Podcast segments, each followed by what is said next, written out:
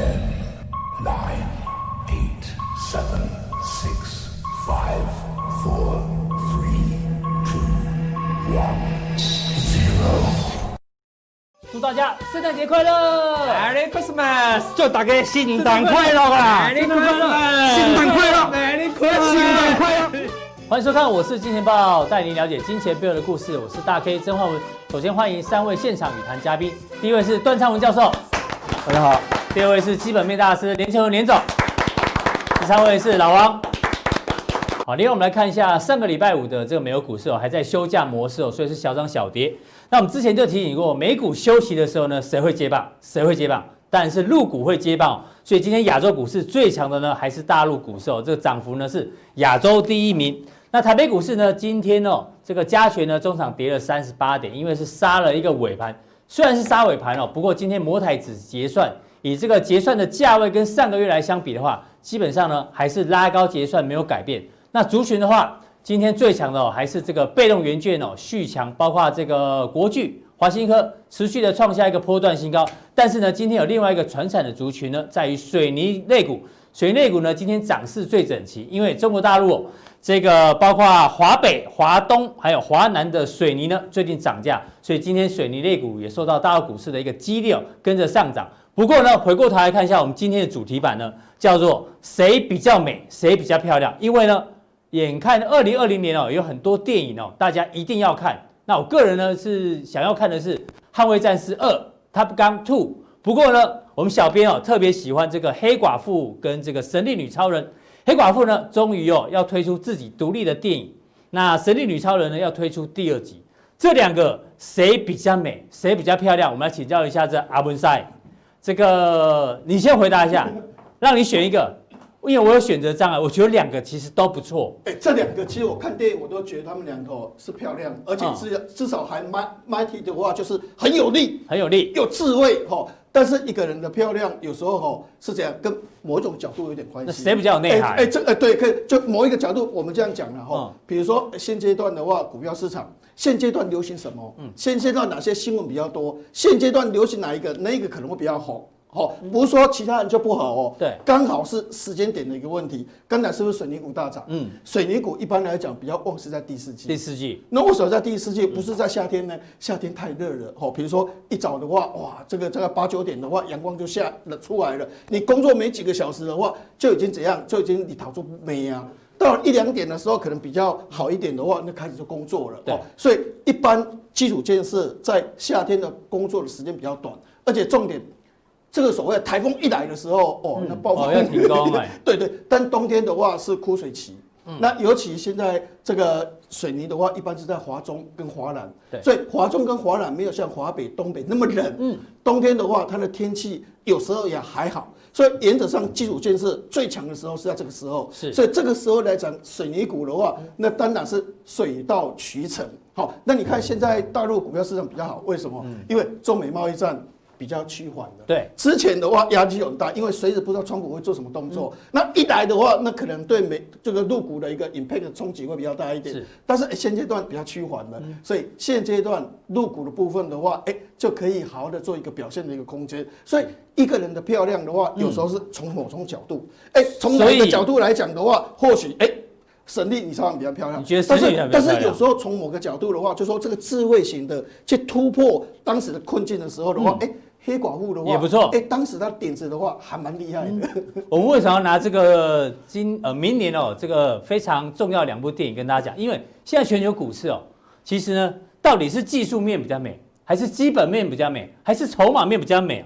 我们看一下今天呢这个外资哦看明年的台股，大家看一下明年的目标价，吓死人了。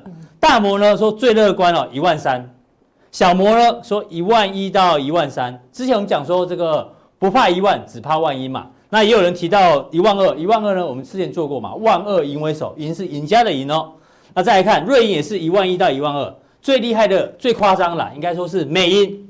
美银呢说，明年长期目标来到一万六啊。对，所以这是看你不同的角度怎么来做一个规划。实际上的话，以这个台湾的企业获利成长率的话，今年在负七。是但是明年的话哈，它可能成长十一个 percent，十一个 percent 那科技股的部分大概成长十八个 percent，所以如果你考虑这个因素的话，或许你会把股价净值比往上拉。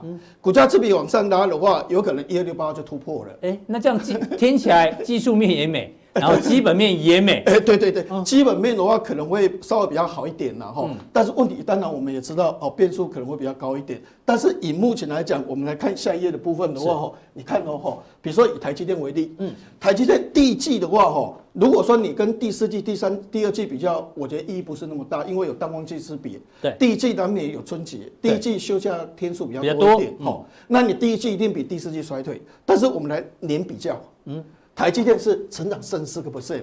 对，哎，台积电明年第一季比今年的第一季的话，它是成长三四个 percent。现在市场预估就是这个明年第一季的营收年增率。对对对对，所以不能说现在这个阶段的话，虽然台积电涨很多，但它还是漂亮的。对，所以因为它的漂亮，所以把指数往上做一个拉升的动作。因为它的本益比到底应该是多少？那也许现在有人估明年十六块，但是现在最近又有人把它估到十七块。是，那如果十九倍。二十倍、二十三倍的本益比，它的股价就往上做推升。对，那往上做推升，指数的话就一直往上做一个拉升的一个动作。对，所以重点的话是什么时候谁的阶段最美？比如说大力光、玉晶光，嗯，这个时候谁最美？其实你这样看哦，大力光第一季跟去年第一季的话成长十三趴，对，但是玉晶光成长一百二十五趴。为为什么会是这样的一个模式出来哈？因为明年是推 SE2。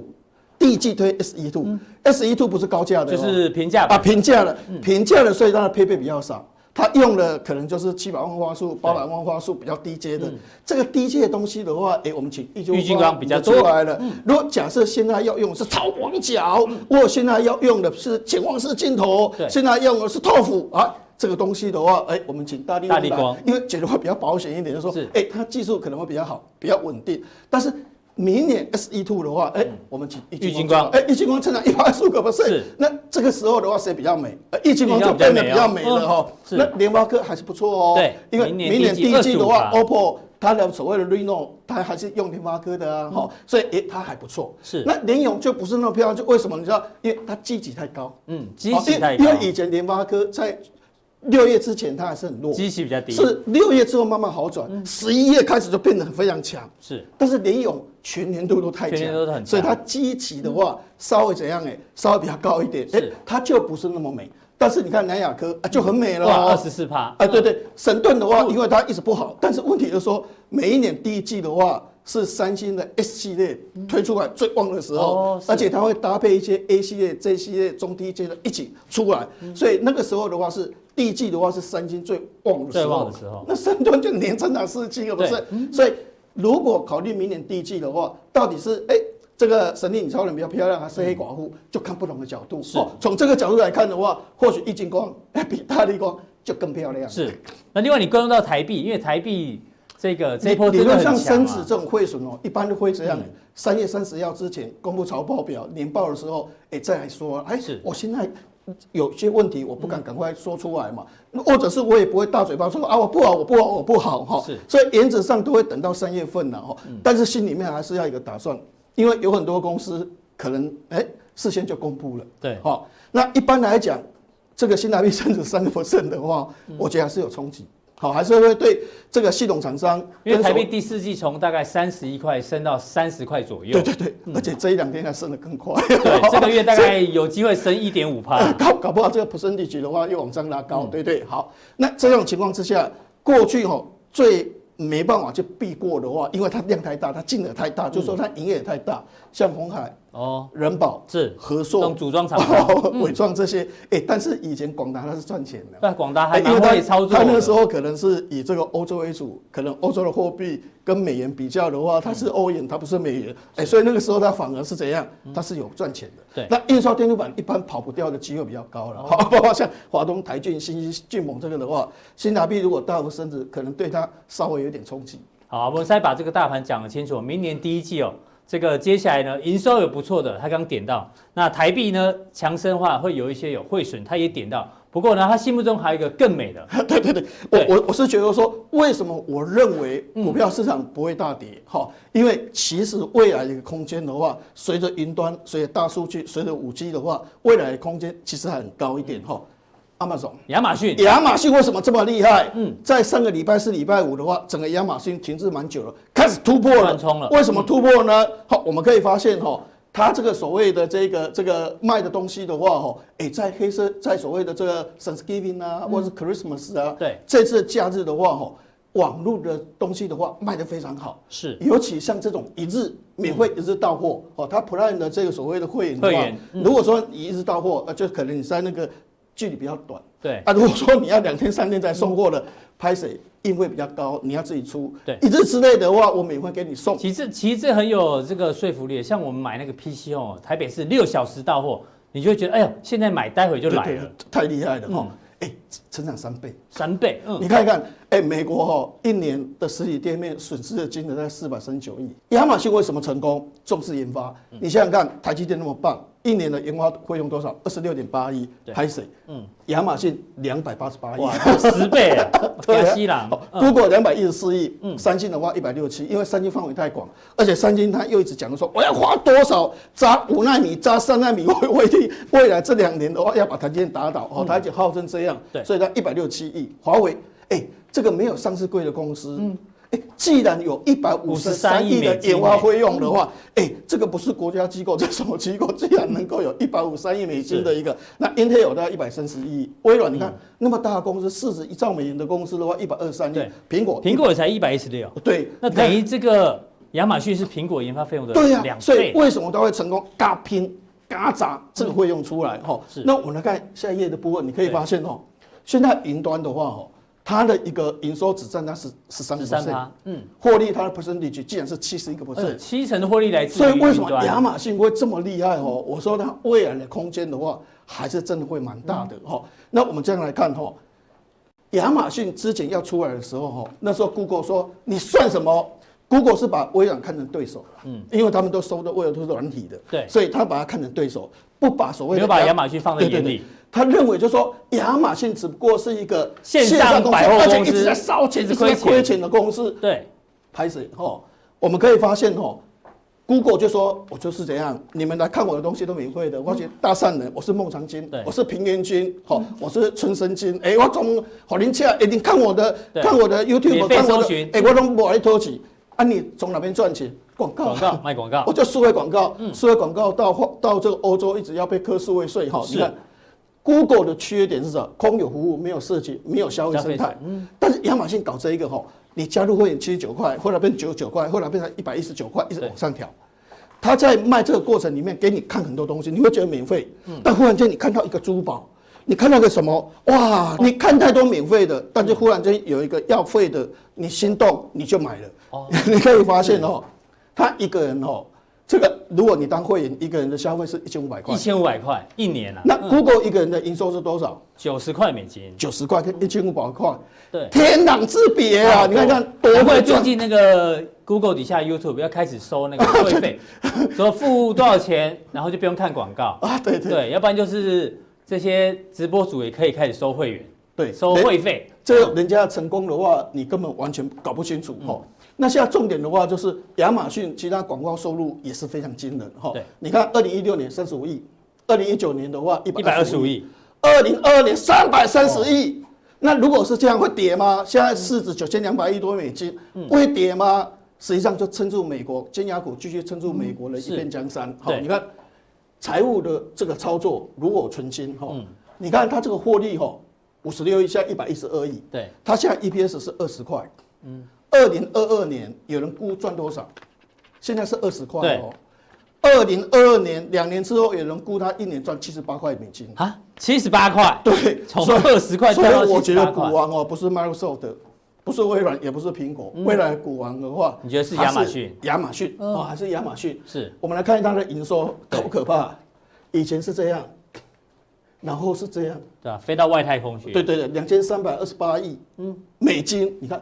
这种的一定成长，你看 CS 为什么会倒，沃尔玛的为什么那么惨？好，你可以发现营收营收都跑到这里来了。哎，对对对，那全部都来抢。当然获利，对啊，净利到现在才开始。啊，现在是大概赚一百一百亿左右，嗯，不过已经二十块了啦。对。哦，在未来要赚到七十八块，因为是。这个已经出来了，对，后面这个东西就出来，看它的一个所谓的这个自自由自由现金流蓝色的，是这样，哦。继续这样往上，对。这个就是要这样继续往上，蓝色这一块，嗯。所以现金流进来，钱一大堆的，哇，钱都一直跑进来，一直跑进来，一直跑进来，所以这个钱就要研发，这个钱就可以做很多很多的东西。就是一直往前走，一直往前走。以，前 Tesla 是因为钱一直跑出去，然后 波及一直要现金增资，或者是要要发行什么东西，它的重点的话是钱一直跑进来，对。那这个就是它厉害的一个地方。所以原则上我们来看一下哦，它的这一个所谓的这个现金的流量的年复合成长率大概有二十个 percent，两成。所以嗯。现金流投入研发费用，它的技术的话是永远是领先对方，好，所以这个就是亚马逊它真正一个厉害的地方。哈。那我个人认为就是说，亚马逊的概念这种都属于云端的了哈。对，台湾大概百分之九十四个 percent 是硬体，嗯，软体只有六个 percent。但是最近台湾像这个所谓的微影啊，很多的公司软体开始起来的哦。不过一般来讲，就是说台湾的强项还是在硬体，哈。所以我是觉得云端的一个获利的一个成长哦，我们还是注意 server 的部分。是那我觉得机壳的部分的话，或许也是一个观察形重点。成座机哦伺服器机壳，明年 Facebook 好，它在云端的这个伺服器的支出的部分还成长十五个 percent。对，好，亚马逊八点一，Google 十个 percent，对，华为五十个百分之 percent，五十，嗯，可能它机器比较低啊，哈，敢拼的对哈。啊，微软十二个 percent，好，所以明年的话，全球伺服器还是维持稳定的一个成成长。那我觉得这类型的股票哈，它其实因为做机壳，嗯，做机壳也不会就说 imagination 想象很高，对，它就是稳扎稳打，稳定获利稳定度高，一个超一点六，一波一开哦。所以我们认为这类型的本益比大概九到十二倍，对九到十二倍你觉得不高，但是一般硬体的公司大概就是这样，就差不多哦。所以大概是六十九块，六十九块到一百块的话之间做一个区间的一个价格的一个波动的话，我觉得机会可能会稍微比较高一点。好，非常谢谢阿布塞哦，在这一个他认为现在最美哦，还是亚马逊，亚马逊相关概念股在这个地方。那待会阿布塞加强定要跟大家补充什么？世界新车大展，两年一次哦，这次有三百辆车，对但是有一个重点哦，被 Tesla 打了体无完肤之后的话，各个大车厂哦都推什么首款电动车，不卖电动车不行了，不然的话被 Tesla 的话哦一下就打垮掉了。好，非常谢谢阿布塞哦。待会儿呢，加强定呢，他要从这个台湾的车展哦，这个台北车展呢，到底有哪一个他最看好的这个相关族群，锁定这个加强定就好。因为，我们来观察到这个两年一度的台北车展哦，为什么要看这？因为最美的人事物都在这地方。哎，老王，美女如云，美腿如林啊！哦，上面很多车模，上面是小模啊，对，我们就不一一看了。但是呢，哎，你看这三大汽车节目，对，这个是谁啊？苏宗仪、苏宗仪，李冠仪，你这样差别待遇，你这样中立你这样认不出来，你还问这是谁啊？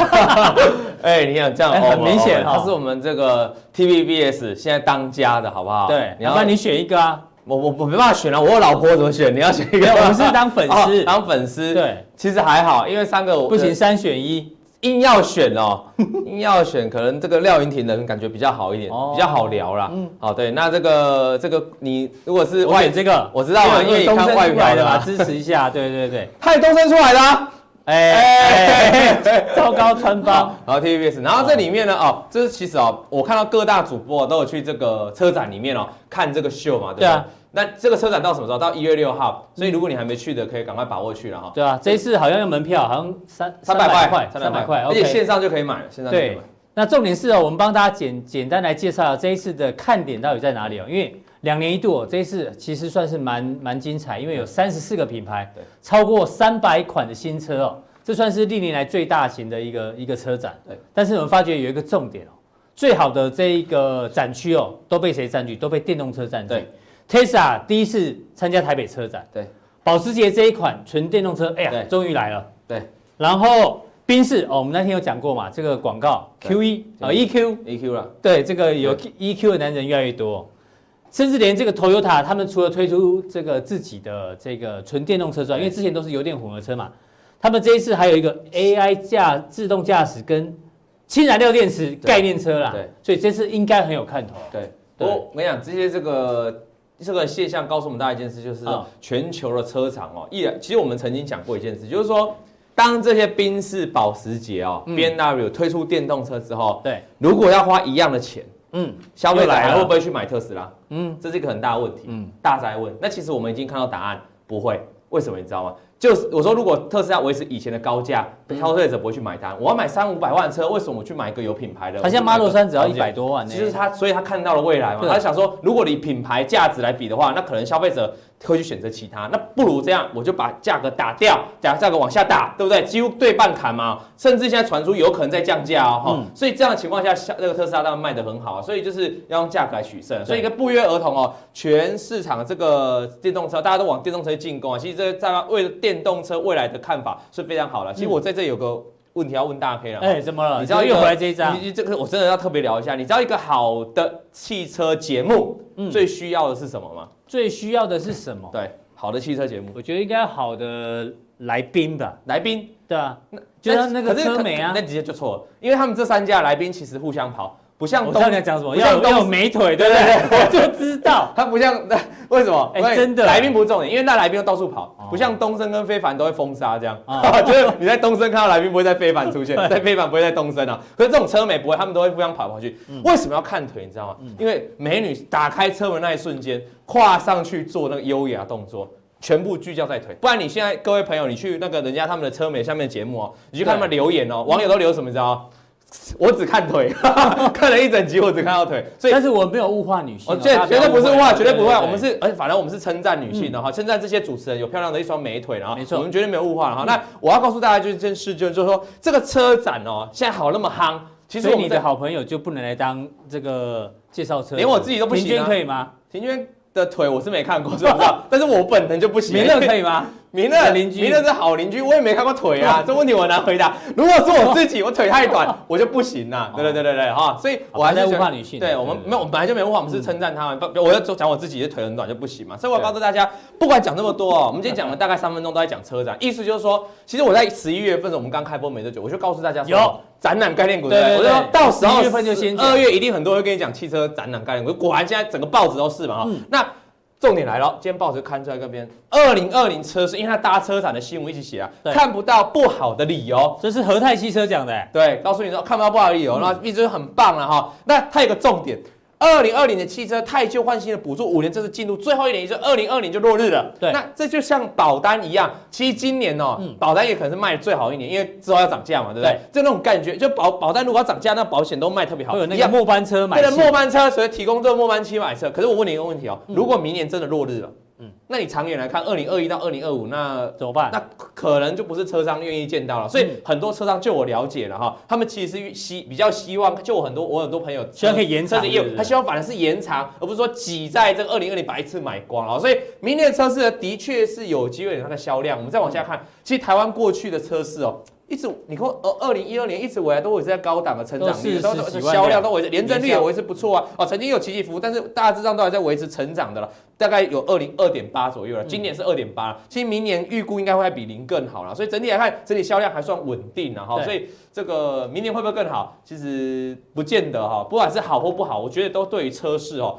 其实你对于零组件的概念股不应该因为这样的一则新闻，或因为车展炒得很夯哦，就去买相关的零组件股，你还是要分辨哈。我举例一个例子哦，这是同志，我们看到去年台湾啊，就过去几年台湾车市非常稳定哦。对啊，其实台湾只要在年销售四十万以内，对，就就算非常好了。对，那啊，结果过去过去几年为什么会有这个这么好的成绩？就是因为那个。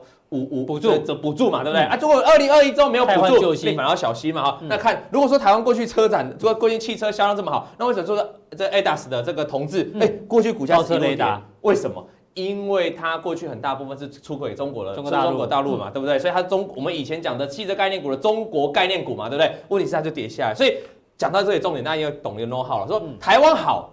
嗯，我们很开心。对，但是对于这些相关概念股来说，有一个更大的市场，市场有限嘛，你懂吗？对，所以你不应该看台湾车，我们看这全球汽车的销售，这个解析度怎么 偏偏那么糊啊？对啊，好，没关系啊。那大家大家可以看一下哈，因为你主要看哦，过去前几年其实都是成长的哦，所以带动了这个像同志这种大涨啊，曾经过大涨一波。其实，在你看二零一六年前哦，其实我们汽车零件零组件股是非常强劲的。可是为什么这几年来，从一六年、一七年之后开始往下滑坡，去年开始衰退，今年衰退更惨，今年是全球车车市可以说今年是全球海啸。为什么？因为就是只要组个几个先进的市场呢，卖的不好。对那这几个市场里面，又中国是最明显的啊。我看中国乘用车，你看这个销售，从去年二零一八年遇到大逆风了。是去年二零一八年是中国最惨，车市最惨一年。因为基期越来越高对，大啊，概这你知道过去维持几年吗？维持二十年的二十年都在成长。对，然后结束了，就去年结束。那今年呢，持续在衰退了哈。那我们继续往下看下去，这个汽车衰退的原因是为什么？中国衰退很简单嘛，一样他们取消了补贴嘛。二零一八年的国家补贴是这样，这电动车的哈，对纯电车、纯电车的，今年已经掉，你看前面两个。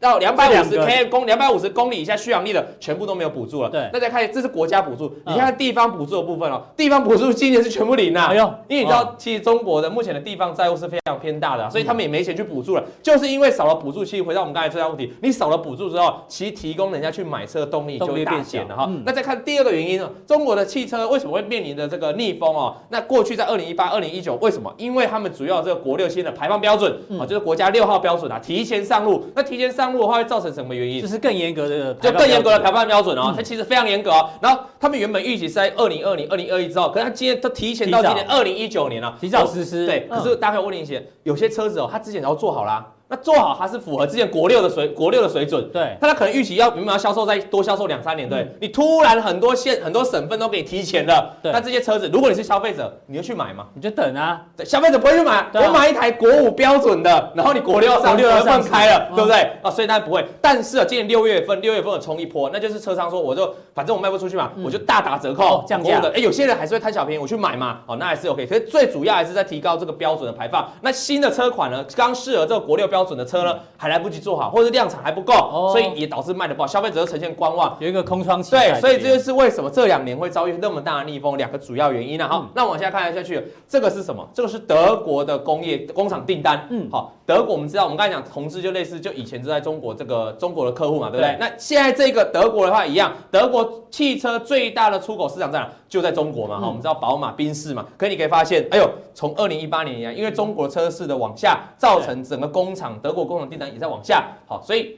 回到这里，你大概就知道一个问题了。你如果台湾车市吹的再怎么厉害，嗯哦，这个车展再多好，如果大陆车市不起来的话，对，所有跟大家还是比较辛苦。对，你看，连国一整个国家的工厂订单都会受到拖累，更何况一个小小的汽车嘛。嗯那接下来我们要讨论一个问题了哈。嗯那你说中国明年，如果说现在看好车市的话，或者是看看不看好，我们重点就不放在台湾了嘛。对我们应该放在哪？放在明年中国车市有没有机会反转嘛？嗯我把这张有没有机会对，我把这张图抓出来给大家看哦。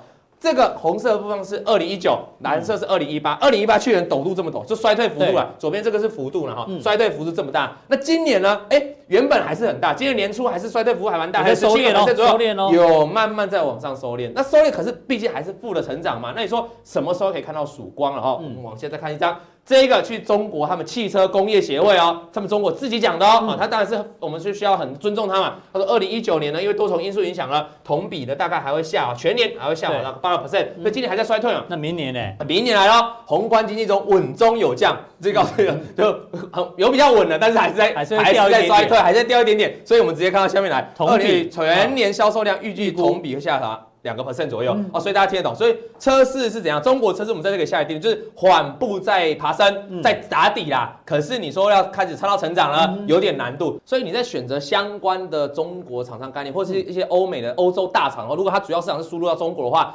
可能会稍微有点起色，供应链会有起色，但是它会不会大涨呢？这还是个未定之数。毕竟没目前的预估是不太会成长嘛。我们举一档股票，这个叫做地保，我们知道它出的双 B 的车灯嘛，啊，双 B 就德国就在中国就卖不好了嘛，所以你看它的衰退就是一路在往下嘛。全球车市的衰退，尤其德国为主嘛，那它当然整个业绩啊，整个的股价表现就不好嘛。所以大家听得懂清楚嘛？那我们回过台来看，如果你说要看车市，一定要先看整车的嘛，就看我们的裕隆嘛，因为它领导厂商嘛，哦，呃。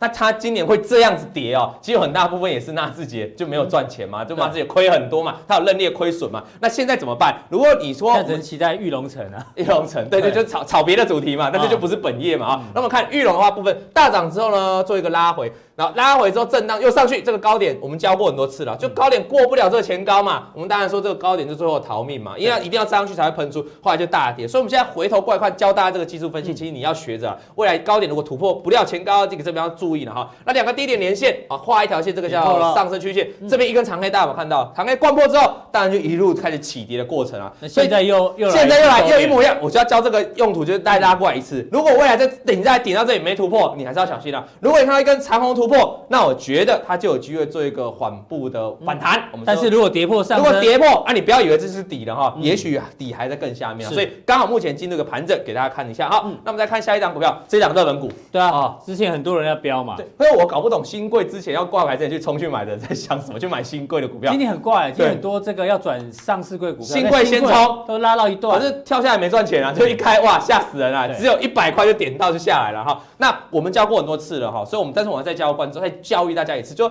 你如果这种新挂牌上市股呢，我是空手的，我到底能不能买啊？教过大家应该有忠实观众应该知道了啊，就是上市的第一天嘛的最高跟最低嘛。我们说最高如果突破，你就可以做比较积极的追价；如果跌破，你就要小心了啊。如果都在里面呢，那就是区间震荡，没错，就是区间震荡。观察它，然后你也不要乱玩，你就是你不要放，你要理它，因为你看你过去几天去碰它，其实没赚头啊。哦，你可以等到一个表态。那这边外资就全部卖，基本上只要新上市、新上柜的股票，前面外资都是卖，因为人家之前外资认滴滴的股份嘛，哈，所以这边都是已经在卖的了。会有一个大股东的卖压。专题嘛，对，有何润因为是拿他的新。他那个新发行的股份出来让大家认，对对对，所以大家 EPS 算错了，对，乱算，不要让你回忘记也回去看，回去看一下，大专家解释过了哈。那我只是单纯就技术面来告诉大家，所以你应该这样去看。那我们看下一档哈，这个今年涨比较多的车用概念股啊，建宁，因为它连这个二零七月八月的时候涨这一大波，涨很多哈。那我教大家说一句话，就是说我常常讲啊，高档爆大量是凶多吉少，低档爆大量是否极泰来。那这个很显然，在高档爆了两个大量哈。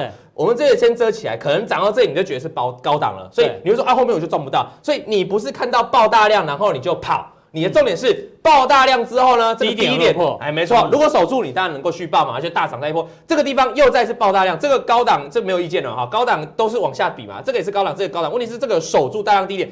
这个大量低点在这个地方画过来，一根长黑给你灌破，对，那再来就没上去了嘛。嗯、所以你这个地方大量跌破，当然就是个卖点。所以大家要记得是这样用的，然后然后就一路盘整往下。那目前这个状况怎么看呢？呃，基本上你有没有看到一个比较大的大量出现？也没有嘛。欸、所以低档还没有爆出大量嘛。所以我们用量价累积图来跟大家看哦，因为这边盘整非常大的区间啊，所以拉过来量价累积图这边会累积成一个大量的区间，就在这，嗯、基本上。啊，如果要未来要转强、超强，甚至过那前高，你就要先把这个大量嘛，对不对？那如果没有，没办法，没关系。目前的位置刚好卡在这个次大量的位置哈，对，次大量的高点在这个地方，把它画一条线。哎呦，这边好像有一个小小的头肩底，嗯，好，小小的。跟大家讲，这个叫小底了哈，因为这个前面头部太大，大所以你不用太过积极的哈。那就算小底突破之后，还会有一段比较大的小小的涨幅啦，对会挑战这个压力区啊。但是必须要压力区这个地方站上去，哦，那才有机会过前面的高。所以目前顶多突破呢，就是往上。那如果没突破呢，你也不用太积极了哈。下面这个是筹码，跟大家讲，因为这一波是谁造就的？就投信嘛。那你如果看到投信在买，你看到发现这边投信开始在做卖超了，有没有？你当然就要赶快跑啦。你不要傻傻的投信卖了，你又不跑，你看最后人家卖到胜利了了哈。那我们再看下一张股票，这个是永彰最近汽车零组件最漂亮的股票，哎，他以前也是玉龙的，那玉龙集团的，那以为人家说以为纳智捷卖多好，对不对？其实错，你知道吗？他不是，他是其实他有百分之六十几趴的这个营收占比，还是来在一般的电机哦，电机机械哦，对是。不是跟不是汽车本业，它也是有在占比三成多，所以你大家不要看，不要搞错了啊！那最近就飙很大段，然后我们来解释一下，如果量价累积图的好用在哪个地方？你把量价累积图打下来，你可以发现量就横贯在这嘛哈，所以上一波大涨，然后这里就过不去，因为它没办法站上这个量价累积图的大量区，可是这一次就直接长虹带一个跳空就站上去了，你有看到吗？那么量价累积图用法就是大量站上去之后，因为上面是空的，然后就会直接喷。那说上面这边有量啊，因为因为这边已经喷了嘛哈，当时的时候上面是没有量的，就只有这个最大量，所以站上去就是大涨了。那所以这样标股。可是你可以看下面外资跟投信，这外资都小小买了几十张哎，那不算在买卖了哈。那投信也没有买卖啊，所以就是比较业内本土的主力的资金哦。这个时候你要注意哦。营收果然很漂亮，可我刚才讲了哈，我去帮大家查一下，这个是来自于某些客户单笔的订单哦，它不是来自于汽车本业的转号。所以在这样的情况下，标股一涨上来之后，你要注意它的减码点哈，不然你看哦，它这边是不是也曾经一波大涨？对，大涨之后又哇又摔下来，这边又大涨啊，大涨又打横很久，所以你要注意一个关键，那怎么看呢？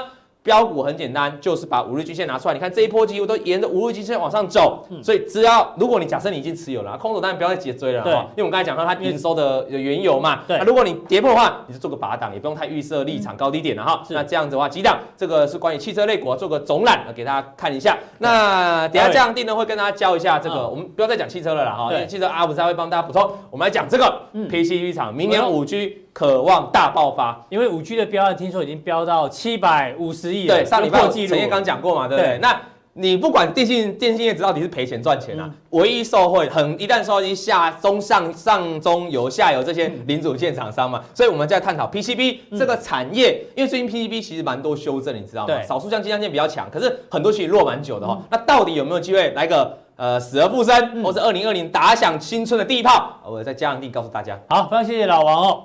那再来，我们讨论一下，请教这个教授，因为我们刚刚前面讲哦，这个到底是黑寡妇比较美？还是神力女超比较美，其实都不重要。我觉得台湾最美的就这两个，一个是周子瑜，哎、欸，鼓掌。你刚才不是说什么那个那个主持人啊？外移哦，我要支持一下啊！你不要再害我了。周子瑜，全世界第一美了，台湾代表。那另外我觉得这个世界球后戴资颖，因为他占领这个球后的这个周数啊，全球第一，这个台湾 number one，这个我相信大家都很有感。可是你知道股票市场大家最有感是什么吗？教授是是 ETF，我们不要讲 ETF 了，因为哦，这个最近哦，这 ETF 真的很热哦。待会教授要跟我们讲哦，零零五六这档高股息 ETF 到底可不可以买？我们先看一下这个时空背景哦。台湾哦，今年在四月份的时候呢，惠誉信评做了一个报告，说台湾的 ETF 的市占率占全球之冠，什么意思呢？就是台湾 ETF 相关的规模占台湾资本市场的这个比重。全世界第一耶，亚西朗有三成的比重哦，等于说台湾资本市场有三成的资金呢都在 parking 在 ETF 里面。日本这个才不到二十趴，美国、爱尔大家都很低哦，就台湾特别强哦。可能这个媒体也有关系哦，大家一直在吹捧这个 ETF。那买什么买最多？大家看一下，统计到十月底的排名哦，买最多是零零五六的元大高股息。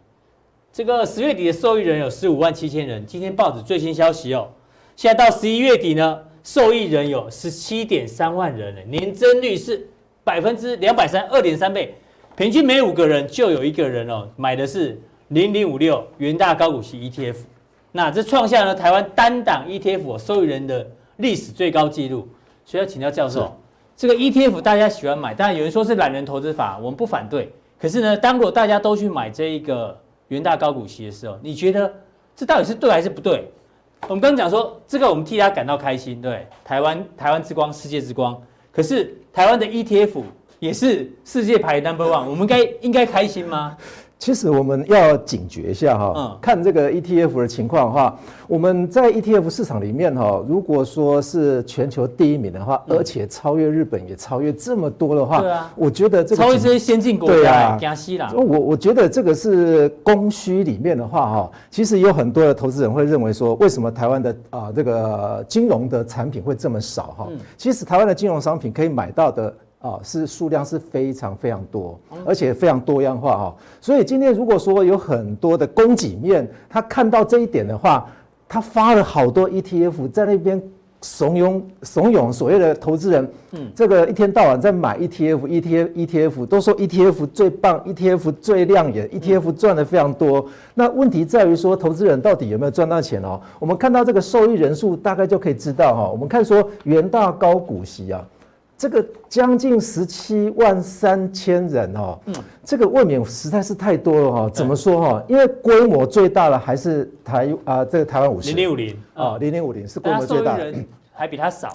对，但问题是元大高股息它的规模大致上是元大台湾五十的一半左右而已。如果我们以台湾五十每一个受益人持有一万块钱的话，那么零零五六每一个受益人大概只有持有多少？大概我们可以对照一下，大概就两，大概就五五千块左右。嗯哼，那你五千块你可以收到多少的股息？应该就是固定的嘛。对。哦，所以我们如果说从这个呃，我们又是第一名的来看的话，呃，供给面一天到晚在发 ETF。嗯涨的时候大家很高兴，对。问题是跌的时候，ETF 也是要卖耶。嗯哼。哦，所以呃，不只是官方要卖啊，投资人也要卖啊。是。所以这个会有加速的一个效果哦。所以对我们市场面而言的话，恐怕不是很有利哈。所以就是 ETF 如果人很多进去的话，它涨得很快，但是大家出来的时候也会跌得比较快。出来的时候那。一定是加一定是加速度的了哈，所以是这个就是一个呃大家要知道的一件事情对哈。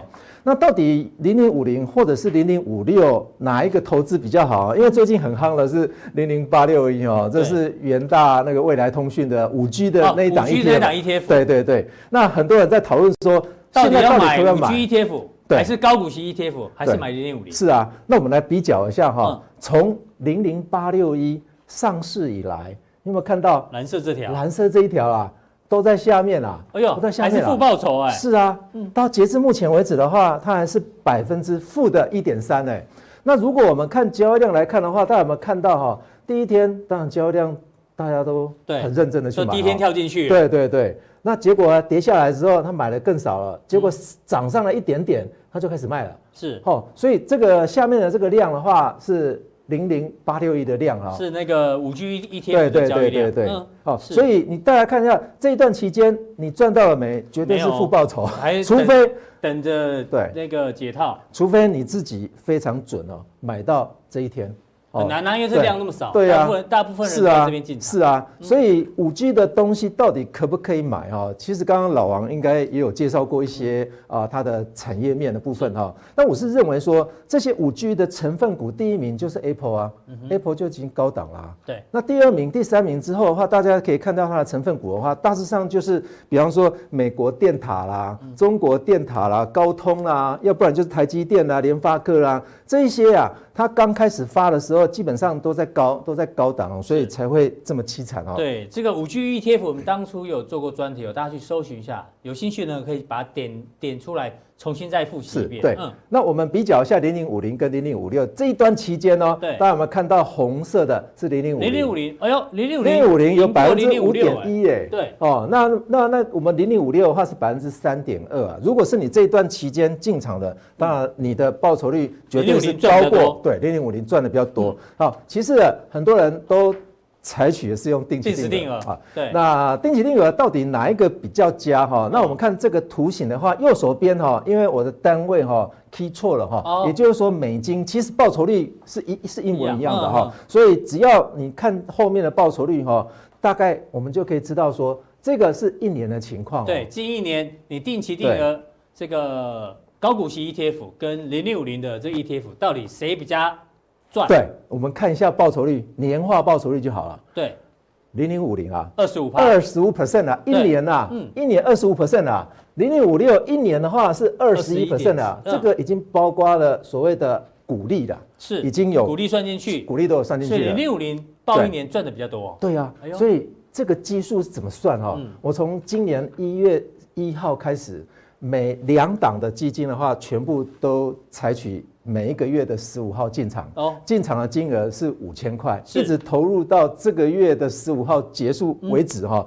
那报酬率的话，一年哦，大家有没有看到？这是一年哦。对哦，零点五零还是胜过零点五六哦。但是如果说你是在两年前对进场，两年采取前的话呢定期定额，哎大家有没有看到年化报酬率竟然比一年的还要来得低耶？哎，报越久怎么报越久？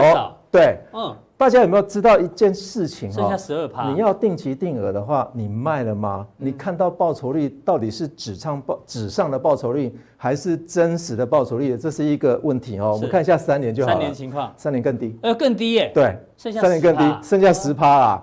当然五六的部分的话，长期来看的话，它是十一点九一是没有错哈对，比它来的高。比00但是零零五六的话，它有基本上有几个问题会出现哈。我们看一下哈，它的配息有没有较优哈？你看一下今年很多的上市上柜公司的话，它配息的殖利率都非常高哈。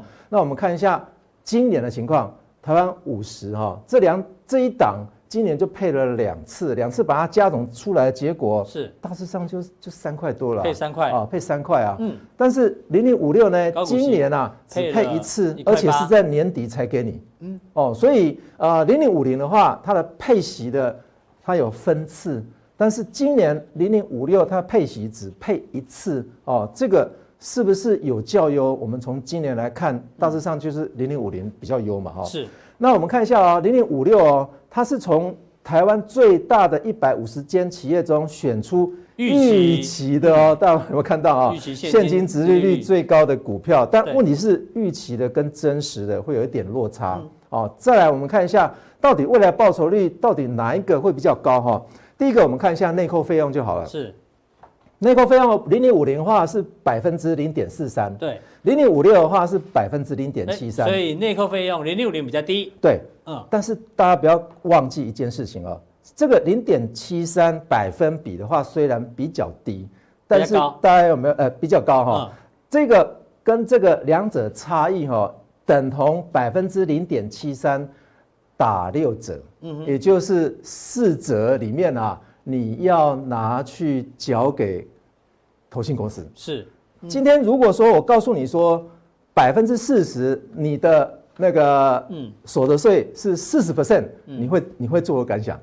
这太高了，太高了。对啊对啊对啊。但是如果说五 G 的那一档哈，嗯，是一点一三呢，对，一点一三的话更高，一点一三是这个零零五零，嗯，超过六成啊。同样的道理，我告诉你说，你的所得税如果是六十 percent 的话，你可能会哇哇叫啊。对哦，但问题我们来看一下换手率就好哈。换手率的话，我采取两个资料，一个这个是 Money DJ 出来的哈，这个是工会出来的哈。换手率的话，在零零五六都会比较高，比较高，百分之一点二。因为 Money DJ 的话看不到它的期间，嗯，但是如果用工会十一月份的周转率的话，对，有没有看到两者都是负的啊？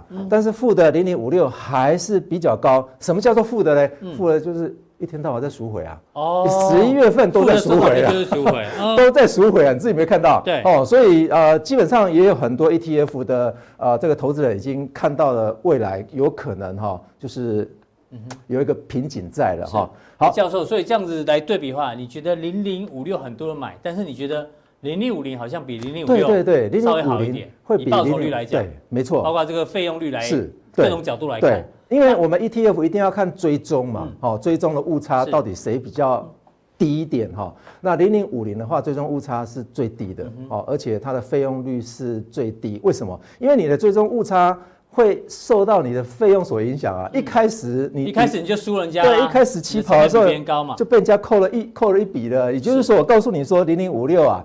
那个所得税啊是四十 percent 啊，嗯、那零零五零的所得税是零趴，你会选哪一个？那当然是选，选对啊。嗯、所以同样的道理，就是所谓的追踪的误差的话，零零五零的话是比较小的哈。哎，那除了这个零零五零比零零五六好之外，你觉得接下来？好，我们看到这个货币基数的话，哇，你有没有看到？突然翘起来，就翘起来啊！对，哎，这个货币基数翘起来的话，我们也看到美国的情况，ETF 有一档啊，比我们零零五零还要厉害。我们待会加强定的时候，我们再介绍给各位。好，非常谢谢教授。教授要从这个美国的这个货币政策啊，包括货币基数、货币乘数导出来的这个货币流出来的这个量啊，到底哪一个 ETF 比零零五零更好？这个待会持续锁定这个加强地。那我们今天的普通地就到这边哦，希望大家有这个按赞、订阅、加分享。待会更重要的加强地马上为您送上。